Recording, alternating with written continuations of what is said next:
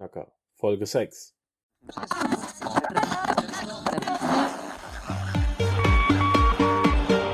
Hallo zusammen, ich bin Markus, willkommen beim Panzerknacker Podcast.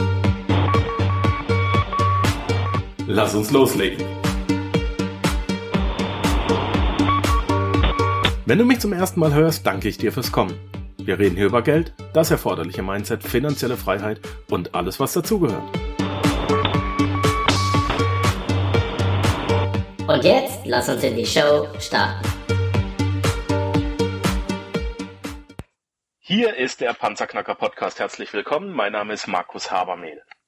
Heute sind wir im Interview mit einem guten Freund von mir inzwischen äh, und der rechten Hand von Alex Fischer, äh, André Lionel Töne. André ist 1985 geboren. Er ist in Thüringen zur Welt gekommen und seine Eltern sind äh, ganz normal der Arbeiterklasse angehörend. Ähm, André ist dann zur Sportschule nach Erfurt gewechselt und war lange, lange Jahre während seiner kompletten Schulzeit Leistungsschwimmer. André, wie geht's dir? Hi, Markus, ich grüße dich. Mir geht's sehr gut, vielen Dank und auch vielen Dank für die äh, Vorstellung. ja, sehr, sehr gerne. Ähm, André, wir haben uns ja schon mal kurz unterhalten über deinen schulischen Werdegang. Ähm, ganz faszinierend, du hast bis 20 Uhr abends Schule gehabt? Ja, das ist richtig. Also als Sportgymnasiast hat man einen bisschen anderen Tag, als das die meisten haben vielleicht. Mm, und zwar startet man da morgens, ja, so 7, 7.30 Uhr und äh, hört halt 20 Uhr auf. Das entsteht dadurch, dass man ähm, ja in den Schulalltag integriert im Prinzip seine Sport ähm, seine Sportlektion, würde ich schon sagen, also seine Trainingseinheiten hat. Ja. Das sieht also so aus, dass man morgens startet mit zwei Stunden Deutsch, dann kommt zwei Stunden Training, dann kommt von mir aus das Mittagessen und dann kommen noch Geschichte, äh, weiß ich nicht, äh, Mathe und Kunst und dann kommt wieder Training und zwar Wasser und Athletik und dann geht man, fällt man irgendwann abends ins Bett. ja. Und wir haben uns schon beschwert, dass wir bis 13 Uhr Schule haben mussten. Naja, das relativiert es doch im Nachhinein ziemlich. Das ist ja. sehr beeindruckend, André. Du, du, du bist also vom Prinzip her schon seit frühester Jugend Leistung bringen, Leistung, äh, ja. Äh, ja, äh, ja, Leistung bringen gewohnt, ne? Genau, also wir sind immer so, äh, es hat, meine Eltern hatten dann immer gesagt, Mensch, du hast ja einen längeren Schultag, äh, also als ein Arbeitstag dann normal war, das war dann auch so, also ich wurde dann immer äh, abgeholt abends dann na, quasi noch schon zwei Stunden nach der Arbeit meiner Eltern, äh, die geendet hatte. Ne? Also wir waren schon wirklich Leistungssportler und wir waren auch immer auf Leistung gedrillt. Aber, und das war eben das, was ich relativ schnell feststellte, das hat auch nicht immer gleich zu Ergebnissen geführt. Mhm. Was war denn dein bester, äh, dein größter Erfolg im Leistungsschwimmen? Äh, mein größter Erfolg war die Teilnahme bei den Junioren-Europameisterschaften. Und äh, das war für mich schon damals echt ganz schön bewegend. Aber es war auch ernüchternd, denn als ich dann festgestellt habe, das war dann so in der elften Klasse, dass, dass da extrem viel Leistungsauf, äh, also extrem viel Trainingsaufwand auf der einen Seite und von den Ergebnissen her eben nicht so viele Ergebnisse standen. Da musste ich dann eben auch für mich mal so ein Limit ziehen und musste sagen, Mensch, das äh, funktioniert glaube ich nicht auf Dauer. Ja, mhm. und das, das ist eben etwas, ja, da hat das schon relativ früh angefangen, dass man eigentlich sehr viel Arbeit in etwas gesteckt hat und der Output war nicht so groß. Und das zog sich auch viele, viele Jahre noch durch mein Leben weiter.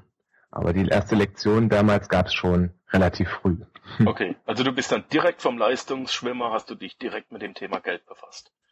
Nicht ganz, aber es war immer, es war nicht, es war parallel. Tatsächlich habe ich das erste Mal mich mit ja mit Finanzen und äh, Erfolg und ähnliches mit Bodo Schäfer beschäftigt. Mhm. Äh, das war, da war ich 15 Jahre alt und las in sieben Jahren zur ersten Million. Ja, wer kennt's nicht? wer kennt's nicht? Witzigerweise ähm, kennen wir jetzt mittlerweile den Erschaffer des Titels hier und äh, man hat irgendwie doch auch angefangen, auch den Bodo kennenzulernen. Und ja, also das ist schon witzig, dass sich der Kreis irgendwann schließt. Ähm, damals war es völlig faszinierend und ich dachte so, Mensch, in sieben Jahren zur ersten Million. Ja, jeder, den ich das erzähle, der das Buch nicht kennt, fragt natürlich, und hat's geklappt? Nein, es hat noch nicht geklappt. Vielleicht an Erfahrungen, aber noch nicht als äh, an Finanzen. Okay. Und äh, auch an der Stelle muss man sich natürlich mal fragen, warum hat es nicht geklappt. Ähm, aber äh, es war halt, es war halt ein guter Einstieg damals, ja, sich mit dem Thema zu beschäftigen. Okay. Ähm, wie ging dein Werdegang weiter? Ja. Wie hast du das umgesetzt? Genau, also es war ja wirklich so, verschiedene Anstöße hat man von links und rechts bekommen und ich habe damals im Sportgymnasium immer so gedacht, ähm, ja, vielleicht kommt die Antwort auf die Fragen, die ich hatte. Also die Fragen waren sowas wie, was will man mal machen, wenn man größer ist, ne? Weil man hat ja schon viel gemacht, man ist geschwommen und man hat auch fleißig gelernt, aber irgendwie war es nicht so ganz erfüllend und irgendwie war es nicht so, ja, also wie sagt man so intrinsische Erfüllung quasi, ne? Nur weil man geschwommen ist, hatte man, man ist ja doch mit Ziel geschwommen und das ist ja immer so ein bisschen so bei der Leistungsgesellschaft, die wir auch haben. Man leistet ganz viel, man bringt auch gute Noten in der Schule. Also ich hatte auch am Ende dann tatsächlich ein Einser Abi geschafft im Sportgymnasium. Wow, beeindruckend. Ja, danke. Aber ähm, es hatte trotzdem nicht diesen Erfüllungsgedanken. Ne? Also ich bin da nicht rausgegangen und das kennen bestimmt viele, die haben eine gute Note geschrieben und dann äh, erst zittert man ganz intensiv. Äh, also ich war jetzt nicht so erfolgsverwöhnt, dass ich gesagt habe, jede Note war gut. Ne? Also Chemie, die habe ich aus dem Abi gestrichen, weil da ging es arg Richtung Richtung okay. 4 übersetzt, ja. Also es war nicht immer so und das heißt, ich kannte halt sehr gut auch, wenn man keine gute Note kam. Und äh, ja, dann hattest du eine gute Note und dann war es trotzdem nicht erfüllend. Ne? Das ist halt so, das ist so ein bisschen das, äh, wo sich schon gezeigt hat, wie das auch später beim Arbeitsalltag wurde, dass man halt auch viel gearbeitet hat, einen guten Job für sich gemacht hat, aber man ist abends irgendwie nicht aufgrund, hey, ich habe 20 Sachen von der To-Do-List abgehakt. Ja? Und das, das war auch ganz ähnlich beim Schwimmen. Man hat da seine Kilometer geschrubbt, also wir hatten immer so drei, vier Kilometer Trainingseinheit pro Einheit, also zweimal am Tag dann. Das waren schon einige ähm, Meter, die man dann im Wasser abgeschrubbt hat. Und es war ja, es war ja nicht so, dass mich das erfüllt hat, weil ich war immer sehr zielorientiert und das, das lernt man eben auch durch diese Leistungs, ähm, ja, durch diesen Leistungsanspruch, den man auf der anderen Seite hat. Aber das hat nicht dazu geführt, dass ich jetzt ähm, diese Befriedigung im Tun selbst hatte. Ja, das wusste ich aber damals nicht. Das heißt, ich habe nicht die richtigen Fragen gestellt, wie man so schön sagt. Und das führte wohl auch dazu, dass weder das Schwimmen mich halt ganz erfüllt hat, als auch, dass ich nicht die erste Million von Bodo Schäfer verdient habe, um den Bogen mal rund zu kriegen. Weil man muss ja dann, nachdem man Input bekommen hat, den ja auch in irgendeiner Form richtig umsetzen. Gut, aber zum Abitur. Genau, nach dem Abitur habe ich gesagt, gut, dann machst du jetzt erstmal, meine Eltern waren da sehr stark einflussgebend, äh, die haben gesagt, mach doch erstmal eine Ausbildung, Jung, da hast du was in der Hand. Ja, ne? erstmal was Sicheres, ne? Erstmal was Erstmal haben. das Sichere. genau, erstmal was Sicheres, falls das irgendwie mit irgendwas anderem nicht klappt. Und ähm, ja, dann habe ich erstmal eine Physiotherapie-Ausbildung gemacht. Das lag mir also recht nah. Ich hatte im Leistungssport auch schon diverse Verletzungen und Schwierigkeiten gehabt, war also schon relativ häufig beim äh, Physiotherapeuten, also häufig im Vergleich zu anderen äh, normal ähm, gesunden Kindern ja. vielleicht, die, die sind ja seltener da. Ist ja der klassische Knochenbrecher, ne? Ach so, genau. Nee, also das sind eher so die, also so kenne ich sie zumindest, das sind so die äh, Chiropraktiker. Ah, okay. Die, genau, die Physiotherapeuten sind eher so die äh, etwas entspannteren, die gehen auch nicht so sehr an deine Wirbelsäule. Nee, die haben mich begleitet, auch im Sportlichen. Es gibt dann auch so eine Sportphysiotherapie. Wir hatten damals eine sehr gute Physiotherapeutin, die hatte schon damals die alten DDR-Mannschaften betreut und die hat auch so Zauberhände. Und äh, genau, das fand ich halt toll.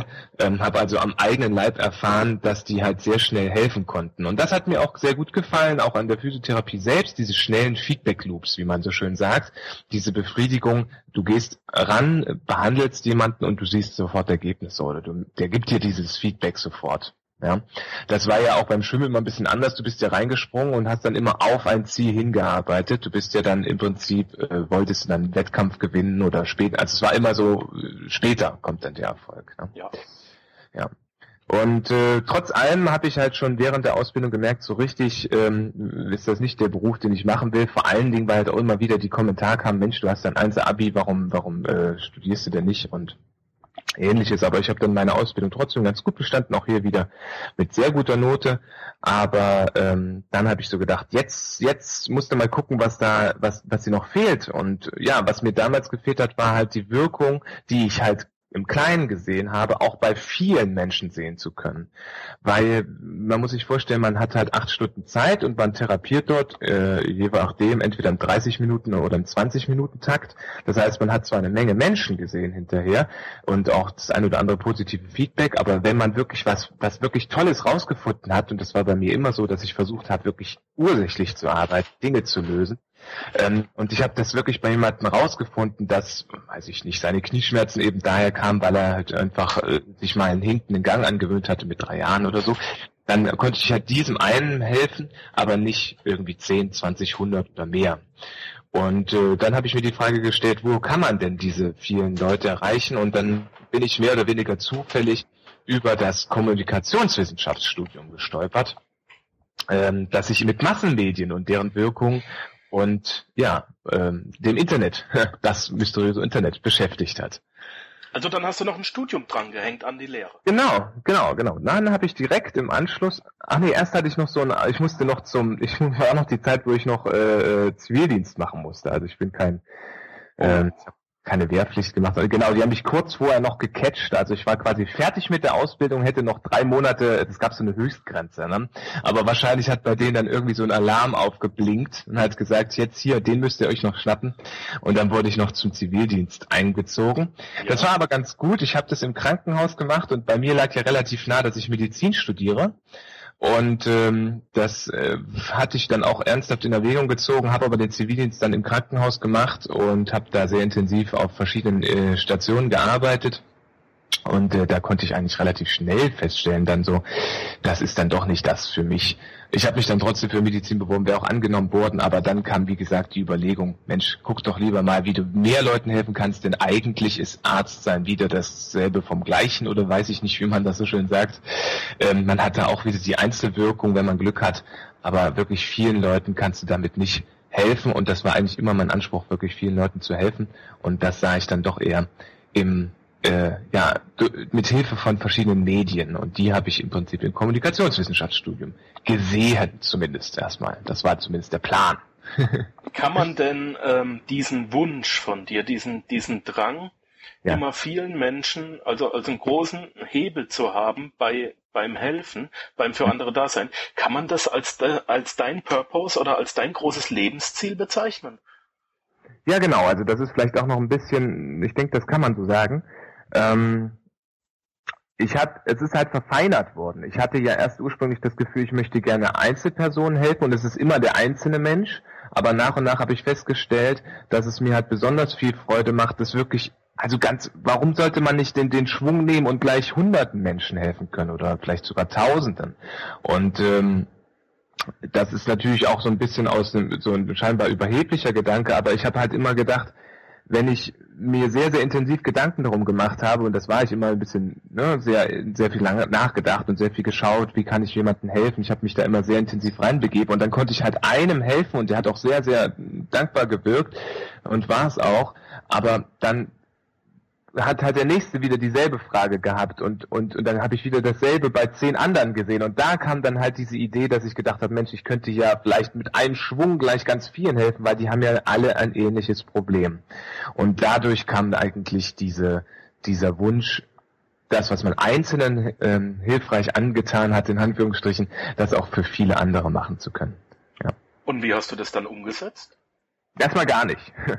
Weil ich hatte, das, das war, das war halt immer so im Hinterkopf und ich hatte so gedacht, jetzt kommt die Lösung, jetzt mit meinem Studium finde ich die Lösung, wie ich diesen diffusen Wunsch damals noch, ja, man muss sagen, so im Nachhinein kann ich das klar ähm, äh, äußern, aber dies, das war damals noch ein diffuser Wunsch, da habe ich gedacht, so jetzt im Studium finde ich den Weg, den Schlüssel, die Möglichkeit, wie ich ähm, mein, mein, mein inneres, also meinen inneren Wunsch quasi in einen äußeren Job oder in eine äußere Tätigkeit umwandeln kann. Ja, das jetzt kommt die Lösung, weil ich hatte die Lösung ja schon nicht in der Schule, ich hatte die Lösung ja schon nicht in der Ausbildung und ich hatte die Lösung ja auch schon nicht ähm, in, im Zivildienst. Ähm, aber jetzt kommt ja, die Professoren werden mir schon sagen, wie das funktioniert, dass man wirklich dieses dieses innere Drängen, dieses innere Feuer dann umform, also ne, weißt du, wie ich das sagen soll, so, dass man das ausformuliert in, ein, in eine Beruf, Berufung. Ja, jetzt kommt's, jetzt erklärt's mir jemand. Nee, war, war nicht so.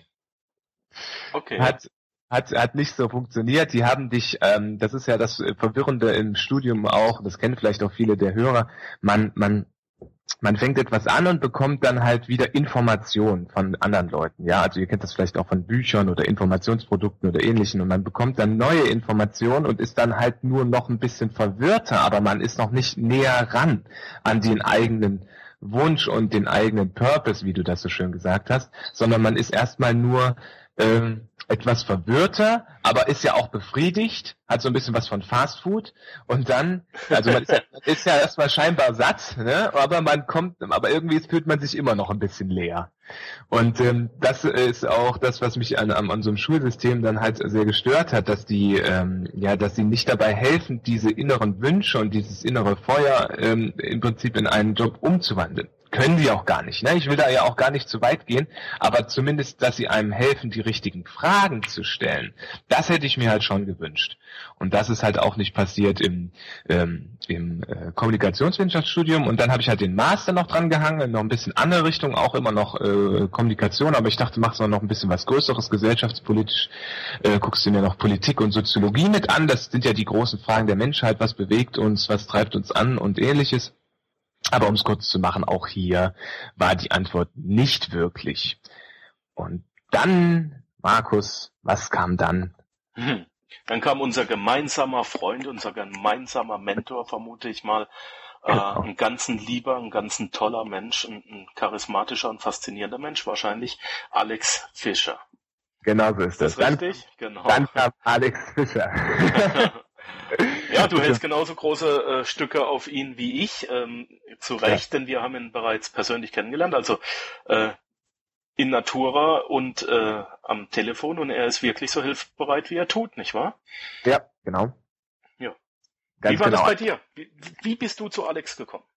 Wie bin ich zu Alex gekommen? Tatsächlich über den Unternehmerkanal, das neue Medium Internet, das, das Internet, dieses mysteriöse, das bietet halt viele tolle Möglichkeiten. Äh, und zwar in dem Fall ähm, war ich von der Geburtsstunde an des Unternehmerkanals drin. Das ist vielleicht für die Hörer ganz interessant. Das ist also ein, äh, immer noch recht junger Kanal. Ich glaube, jetzt ist es aber auch schon ein Jahr.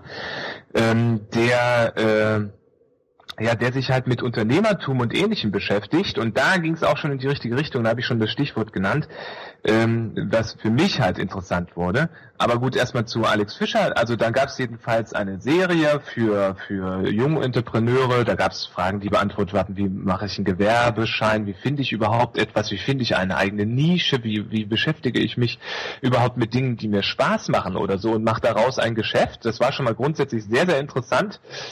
Und dann kam ähm, aber auch erstmal wieder Verwirrung, ne? ähnlich wie vorher, erstmal viele neue Informationen, man kennt das.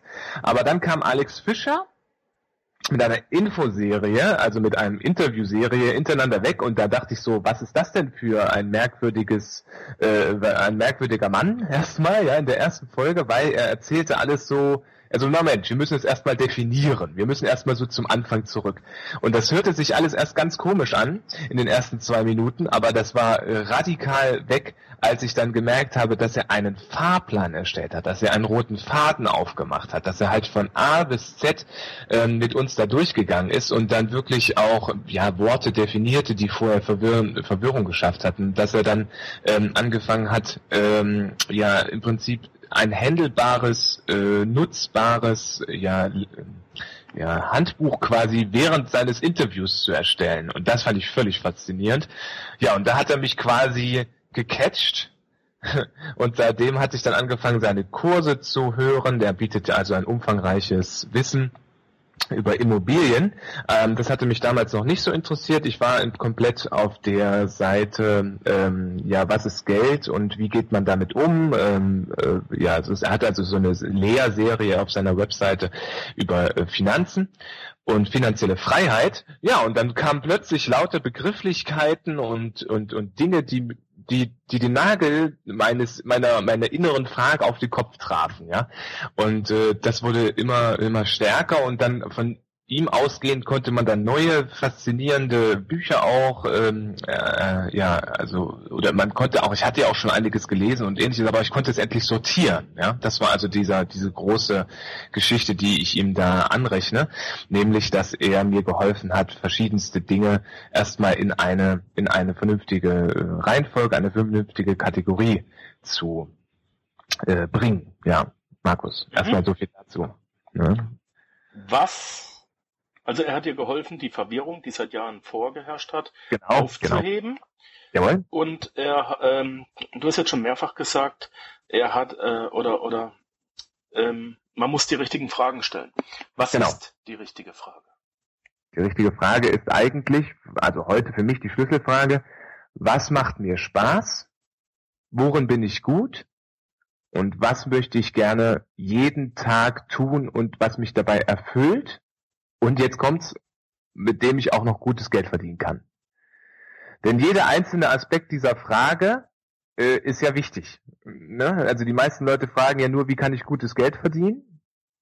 Ja. Wenn sie denn überhaupt an diesen Punkt kommen. Ja, die Antwort darauf ist nicht so schwer zu finden. Würde ich aus heutiger Sicht sagen. Also es gibt Dutzende und Hunderte Wege, Geld zu verdienen, aber äh, die, die sind deswegen nicht erfüllend, ja.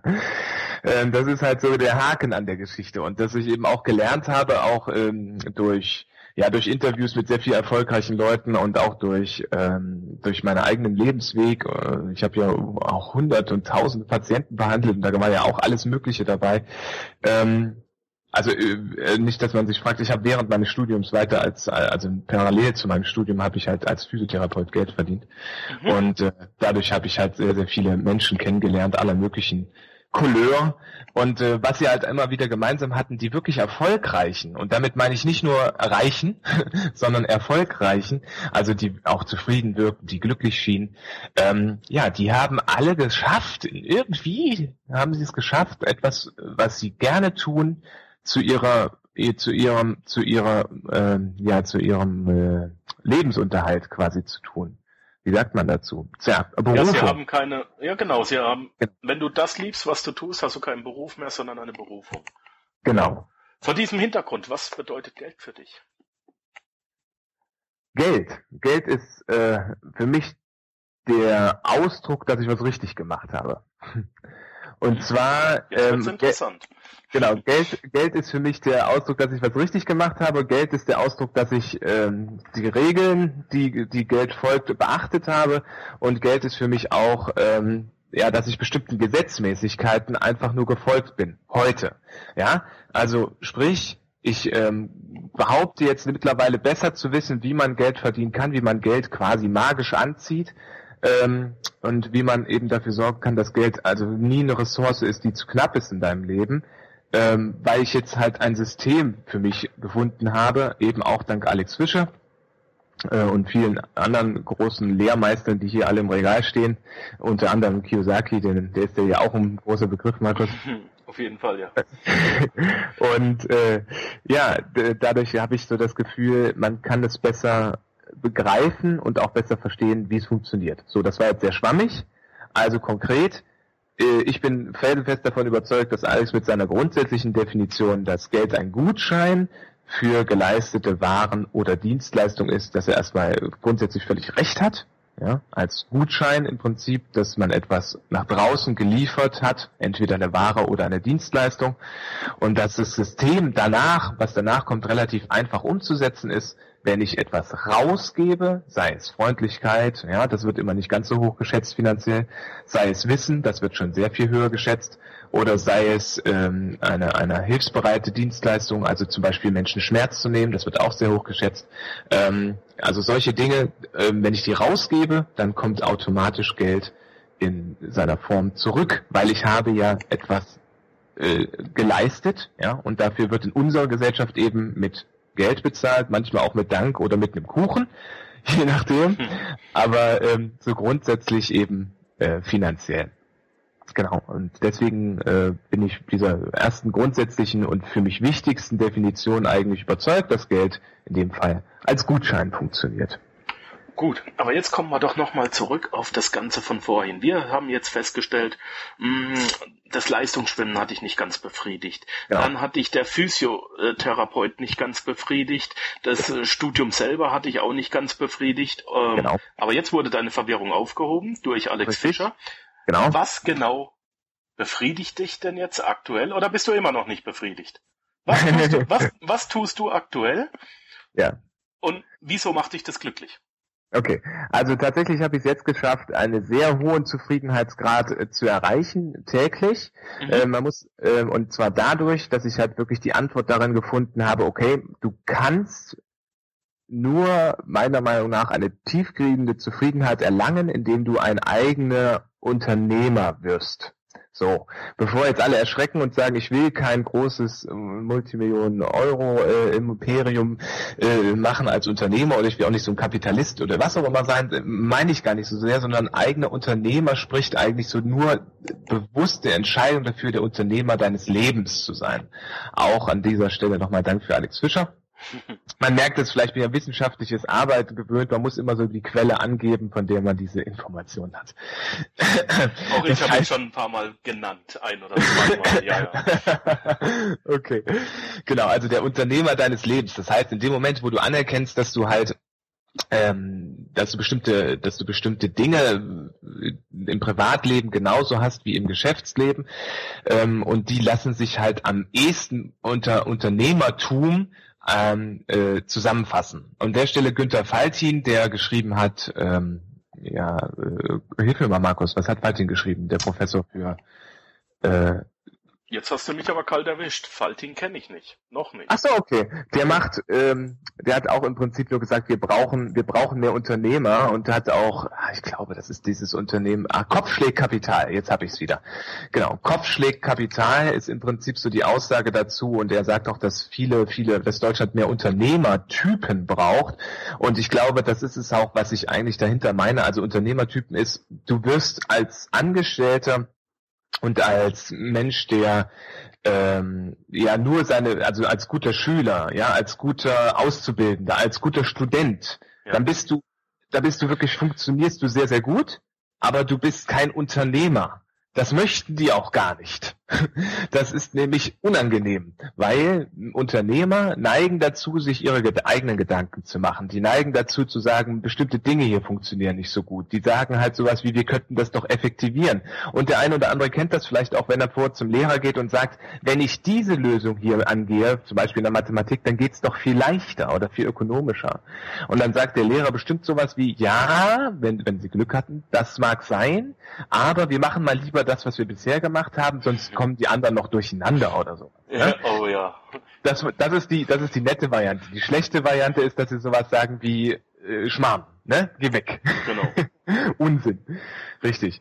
Und ähm, das ist halt der Part, der viele, viele Jahre auch bei mir aberzogen wurde, denn dieses kritische Denken und dieses Verbesserungsdenken und dieser unbedingte Wunsch, etwas auch ökonomischer tun zu können, als man es bisher getan hat, leichter, einfacher, der führte ja immer nur dazu, dass die Leute gesagt haben, also auch die, die höher gestellten, die Autoritäten, dass sie sagten, äh, du willst es dir nur leicht machen oder du willst es immer nur einfach haben. Aber das ist ja genau der Sinn, ja, wenn wir alle immer noch solche Schwierigkeiten hätten, weiß ich nicht, dann würden wir immer noch im, mit, mit der, durch die Höhle laufen, weil wir immer noch äh, kein Rad erfunden hätten. Ja, irgendjemand war mal zu faul, immer diesen schweren Kahn mit mit irgendwie mit einem Stock zu ziehen. Deswegen hat er ein Rad erfunden und das war ja auch nur von der Grundidee her, um etwas leichter und meiner Meinung nach ökonomischer zu machen. Ja, wir arbeiten an unseren Bewegungen, dass sie ökonomischer werden. Wir arbeiten daran, täglich äh, Dinge zu machen, dass wir weniger Schmerzen machen, sondern dass es uns besser geht, ökonomischer, gesünder, glücklicher. So ne, meine Überzeugung. Und äh, das, glaube ich, eben erreicht man nur mit so einer Art unternehmerischen Einstellung. Und dass eine unternehmerische Einstellung hat eben meiner Meinung nach auch, auch zur Folge, dass man ein Unternehmer wird, Unternehmer seines Lebens. Und dann ist der nächste Schritt auch nicht mehr weit äh, zum Entrepreneur, zum Unternehmer. Ähm, im, im physischen Sinne, wenn man so will. Also, ne, dass man halt auch wirklich in der Wirtschaft etwas bewegt und ein eigener Unternehmer wird. Ja, und so war das bei mir auch. Ich habe dann also diesen, diesen Schritt gemacht und habe dann gesagt, gut, ich werde erstmal selbstständig. Ähm, das war ich ja zum Teil schon während des Studiums. Also klar, habe ja als selbstständiger Physiotherapeut äh, studiert und dann äh, anders als selbstständiger Physiotherapeut gearbeitet und studiert. Und dann war es jetzt halt ähm, relativ einfach, bestimmte Aspekte, die dann auch sinnvoll waren aus dem Studium, ähm, wie unter, äh, die halt auch mit Online zu tun hatten, dass ich die dann übertragen habe und dann angefangen habe, mein eigenes kleines Unternehmen zu erschaffen. Also du, hast, äh, du hast aus deinem, wenn ich gerade mal einspringen darf, du hast tatsächlich ja. als einer der ganz wenigen, weil ich habe das ja. früher ja auch nicht gemacht, das, was du im Beruf gelernt hast, ja. versucht auf dein Privatleben und äh, auf, also auf deine Finanzen, auf dein Privatleben Management zu übertragen. Habe ich das richtig verstanden? Ja, zum Teil, aber das war eigentlich eher das, was ich nicht gelernt habe, habe ich versucht zu übertragen. Ja, also es war ja so, ähm, die Antworten auf diese Fragen habe ich ja nicht unbedingt aus dem Studium bekommen, sondern es war ja so, ich habe ein Buch gelesen, ja, zum Beispiel eben im Kopfschläg Kapital und da gab es dann eben diese Aussage, macht euch mehr Gedanken oder seid auch mal mutig oder ähnliches. Und das hatte ich nicht im Studium gehört. So, und dann habe ich also versucht herauszufinden, was habe ich denn noch nicht im Studium gehört, ja, und habe dann diese Dinge versucht versucht dann auf mein Privatleben, auf Finanzen und auf ähnliches zu übertragen. Das ist vielleicht ein bisschen komplizierter Gedankengang, deswegen, um es etwas leichter zu machen, nein, ich konnte eigentlich kaum etwas vom Studium nutzen und ich konnte kaum was von den Aussagen ähm, benutzen. Tatsächlich musste ich mir relativ zügig ähm, äh, Vorbild, Vorbilder holen. Das geht heute ja Gott sei Dank relativ leicht, weil es gibt ja YouTube, es gibt ja Podcasts, lieber Markus. Ja? Ah, was? Was ist das denn? Ja. und es gibt halt Vorbilder, die man sich tatsächlich suchen kann. Und äh, darüber habe ich tatsächlich viel mehr gelernt, als dann eigentlich ähm, innerhalb des Studiums. Und das ist immer noch so. Ja, und gehen wir ganz gerne zur Geschichte nochmal zurück. Ich hatte dann also studiert, ich habe dann also auch noch den Master angefangen, um dann immer noch, ne, also das, das muss man noch weitermachen. Ich bin immer noch im Master, also ich sollte ihn irgendwann mal beenden vielleicht. Oh, okay. ja, genau. Ähm, weil äh, es schoben sich dann halt Dinge, die wichtiger äh, waren als dann das Beenden des Masters. Ich meine, ich bin jetzt erst ein halbes Jahr drüber, aber trotzdem, man könnte das ja dann auch irgendwann nochmal zu Ende bringen. Aber wie gesagt, dann stand das eigene Unternehmen an und dann war für uns ganz wichtig, ähm, also für mich, ich, das war meine eigene Geschichte, dass man dann halt wirklich auch einen physischen Mentor bekam und dann machen wir die Geschichte rund. Dann habe ich mich halt äh, intensiv bemüht, bei Alex Fischer äh, mit ihm zusammenarbeiten zu können, mit dieser kleinen Idee, die ich hatte. Ich war also im Online-Unternehmen tätig, war ja schon Online-Business, äh, das nennt sich Online-Marketing, ähm, in dem ich da also schon angefangen hatte, erste Erfahrung zu sammeln und genau das hat Alex Fischer gebraucht und dann hat er gesagt, wunderbar, du bist jemand, den brauche ich, dann komm doch hier hin. Ich war in der Zwischenzeit also in Berlin wegen des Masters und habe dann gesagt, super, dann ziehe ich jetzt erstmal eine Weile nach Düsseldorf und hier bin ich dann also seit ein paar Monaten. Genau. Der Schritt ist ja schon mal richtig drastisch. Es sagt jemand, hey, ich kann dich brauchen, zieh mal kurz von Berlin nach Düsseldorf. Und da, also ich will es jetzt mal ein bisschen salopp äh, formulieren, da brauchst du schon ganz schön Eier, um zu sagen, jo, mach ich, bin da. Das stimmt, das, ja. Das ist ja ein richtiger, das ist doch ein Machertyp, oder? Ja, ich, ich hoffe, also das ist halt das, was ich als Unternehmertyp oder auch be bezeichnen würde, ja. Ähm, genau, also es war dann schon so gut, ein paar Sachen fielen zusammen. Wir hatten damals, also ich bin auch noch mit meiner Frau zusammen, ich bin also verheiratet seit äh, zwei Jahren ganz bezaubernden äh, 25-jährigen jungen Dame. Vielleicht hast du da auch nochmal Gelegenheit, mit ihr zu sprechen. Das fände ich ja, klasse. Das ah. werden wir machen. genau. Und wir waren also in äh, Berlin dann. Äh, die, der Vertrag lief aus für die Wohnung. Man hätte es verlängern können. Man hätte sich an Berlin eine neue Sache holen können. Wir sind übrigens nach Berlin gegangen, weil da eben auch so eine starke Gründer- und äh, Unternehmerkultur war. Allerdings eher Offline-Business, sprich Startups und ähnliches. Äh, wir sind aber so die Unternehmer für Online gewesen. Und ja, da war jemand wie Alex Fischer, der gesagt hat, Mensch, ich habe schon eine gewisse Präsenz. Ich möchte es gerne ausbauen. Ich möchte gerne noch mehr Menschen auch für das unternehmerische Wissen zeigen. Und hey, ich meine, das war halt einfach ich meine, er hatte diese Frage nicht bewusst gestellt, er hatte sie in einer E-Mail mal gestellt, aber das war halt für mich so der Kick, um zu sagen, hey, ich habe diese Frage doch gehört, ja, der möchte, er braucht doch Hilfe. Und dann haben wir uns beworben und sind dann halt, äh, er sagte, ja klar, können wir machen, haben uns einmal kurz getroffen und dann sagte er so, dann müsstet ihr aber schon äh, nach Düsseldorf kommen, weil ich bräuchte euch dann auch irgendwie immer mal vor Ort. Online geht zwar viel, aber äh, das wäre schon besser. Ja, und dann haben wir gesagt, ja klar, dann let's do this. also, also hast du diese, diese Aussage von Günter Faltin umgesetzt. Geh doch mal Risiko. Geh Risiko, ja. Und das war gar kein, wisst ihr, das ist ja ähm, auch an alle Hörer, das ist ja gar nicht so groß das Risiko. Ja, es ist ja so, egal was dann passiert, ähm, es ist ja manchmal ein größeres Risiko, in den alten Dingen zu bleiben oder dem alten Weg zu folgen. Das ist ja auch, was viele, viele und erfolgreiche Unternehmer äh, vereint. Äh, sie haben ja dann irgendwie gesagt, ich mache das jetzt und selbst wenn es nicht klappt, habe ich ja immer noch die Erfahrung. Ja, also, äh, ne? also ja, das, das, ist ja eigentlich. Das sage ja. ich auch. Entweder ich verdiene Geld oder ich habe dazugelernt. Verlieren gibt's für mich nicht mehr. genau, Markus. Und das finde ich auch eine tolle Aussage, die du immer in deinen Podcasts mitgibst und die du den Leuten auch immer wieder zeigst, dass du halt sagst, Leute, traut euch ruhig mal was, ähm, geht ruhig mal raus und äh, versucht auch mal, ja, also ein scheinbares Risiko einzugehen. Aber allein dieser Mindchanger, dass man sagt, das ist gar kein wirkliches Risiko, ähm, das finde ich auch immer stark bei dir, dass man da im Prinzip auch ein Stück weit Motivation, Mut und äh, Kraft mitbekommt, mhm. äh, diesen Weg zu gehen. Genau. Wie sieht's aktuell mit deiner finanziellen Bildung aus? Was hast du da umgesetzt? Bist du inzwischen Investor? Investor? Ja. Ähm, ja, ich weiß gar nicht. Weißt du, das ist ja so, das ist ja so ein Ding, ne? Bist du Investor? Das ist so, Das ist wahrscheinlich so, wenn man äh, Alex Fischer fragt, bist du Millionär? Das ist für ihn bestimmt schwierig, dann irgendwie zu, denkst du so kurz nach, denkst du, ja, bin ich. Also ich, ähm, das ist so ein großes Wort. Ne? Ja, ich habe mich natürlich auch in verschiedenen Te Dingen beteiligt. Auch im Internet gibt's verschiedene schöne äh, Möglichkeiten, da Kredite zu vergeben gegen einen gewissen Betrag. Und es gibt halt auch ähm, äh, verschiedene Möglichkeiten. Aber ich, äh, Aktien habe ich natürlich. Aber ich denke mal, du meinst das jetzt nicht so als ähm, also einfach nur, dass du dich halt wie ein normaler Angestellter in, investierst, sondern äh, du meinst, so ein bisschen mehr investierst du auch in dich selbst oder in ein Unternehmen. Es war also, eine kleine Fangfrage, ich habe beides gemeint. Also tatsächlich, okay. äh, es ja. ist tatsächlich äh, schön, dass du, dass du in investieren, ähnlich wie ich äh, inzwischen zweideutig siehst, ne? Investierst du in dich selber, in, in, in Wissen und Weiterbildung.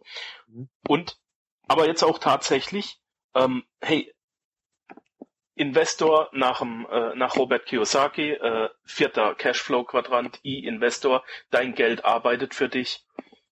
Was sind deine drei Lieblingstipps? Meine drei Lieblingstipps? Ja, also die Frage ist ja immer, wie schafft man, also als Investor finde ich, ist wieder mal die richtige Frage stellen entscheidend. Wie ist Und die, die richtige, die richtige Frage ist, wie mache ich aus einem Euro zwei? Oder wie mache ich aus einem Euro drei oder wie mache ich aus einem Euro vier oder mehr? Mhm. So, und ähm, da auch da Stelle muss man einfach sich mal trauen, die Grenzen zu sprengen zu sagen, hey, ich ähm, investiere, also ich, warum nur aus einem Euro eins, zwei oder drei machen, ne? also aus einem Euro zwei, drei, vier oder vier, sondern dass man auch mal sagt, wie schaffe ich eben auch 400 Prozent oder ähnliches oder äh, vielleicht auch 1000 Prozent und die einzige mir bekannte Möglichkeit, solche immensen äh, Investitionssummen also wieder herauszubekommen, also Kapitalerträge ist, indem du deine eigene Firma aufbaust. Und an der Stelle ist immer mein ganz großer Tipp, du musst nicht alles selber können, du musst nicht alles selber machen. Konzentriere dich auf die Sachen, die du gut kannst. Dazu gibt es tolle Tipps und Möglichkeiten herauszufinden, was man besonders gut kann. Und dann arbeite mit jemandem zusammen, nutze Synergien und äh, arbeite mit einem guten Geschäftspartner zusammen. So habe ich das gemacht und bin jetzt also an zwei Firmen beteiligt, ähm, aber eben voll. Das heißt, ich bin da in beiden Firmen also äh, Gründungsmitglied und äh, ja, das ist für mich so die Sache, wo ich sage, das äh, würde ich auf jeden Fall auch anderen empfehlen. Ja. Ist, ist, ist, eine sehr große Geschichte, weil dann ist es halt, ist halt nicht so die typische, ja, Leute, ihr könnt natürlich auch den anderen klassischen Tipp nehmen, nehmt Immobilien, ist momentan wieder super, ja, momentan sind die Preise extrem hoch, kauft sie jetzt vielleicht nicht unbedingt, beteiligt euch mit jemandem, der schon viele Jahre am Markt ist, der bietet euch äh, äh, Zinsen von, naja, so von 5, 7 oder vielleicht sogar äh, 10 Prozent, einfach weil er Geld braucht ähm, um gute Immobilien anzukaufen. Das wäre noch so ein klassischer Tipp. Und äh, was sicher nicht verkehrt ist, ein Teil des Geldes immer zu splitten, ähm, dass man sagt, ich packe auch nicht alle Eier in einen Korb. Das heißt, ich würde momentan auch ein bisschen physisch, also in Gold gehen. Aber das sind immer so die Kleinigkeiten. Bricht mir aus der Seele. Ich bin ein großer Gold- und Silber-Fan, genau. Und äh, genau. mein eigener Geldmagnet ähm, funktioniert eben Richtig. auch mit Edelmetallen. Geldmagnet. Ganz wichtig. Ich mag die ja. Haptik. Ähm, ich habe kein Goldfieber, aber ich mag die Haptik. Ich finde es schön, wenn ich sehe, dass es wächst. Ja. ja. ja. Also das ähm, nochmal so dazu, ne? Ähm, das sind also drei Tipps, die man machen kann. Der erste steht ist so ein Standalone für mich, das ist kein Tipp, das ist halt eine Lebensweisheit und die anderen beiden sind natürlich so, wo ich sagen würde, das vergesst das mal nicht, dass es äh, das auch noch gibt, ne? Immobilien und physische Werte. Mhm. Ja.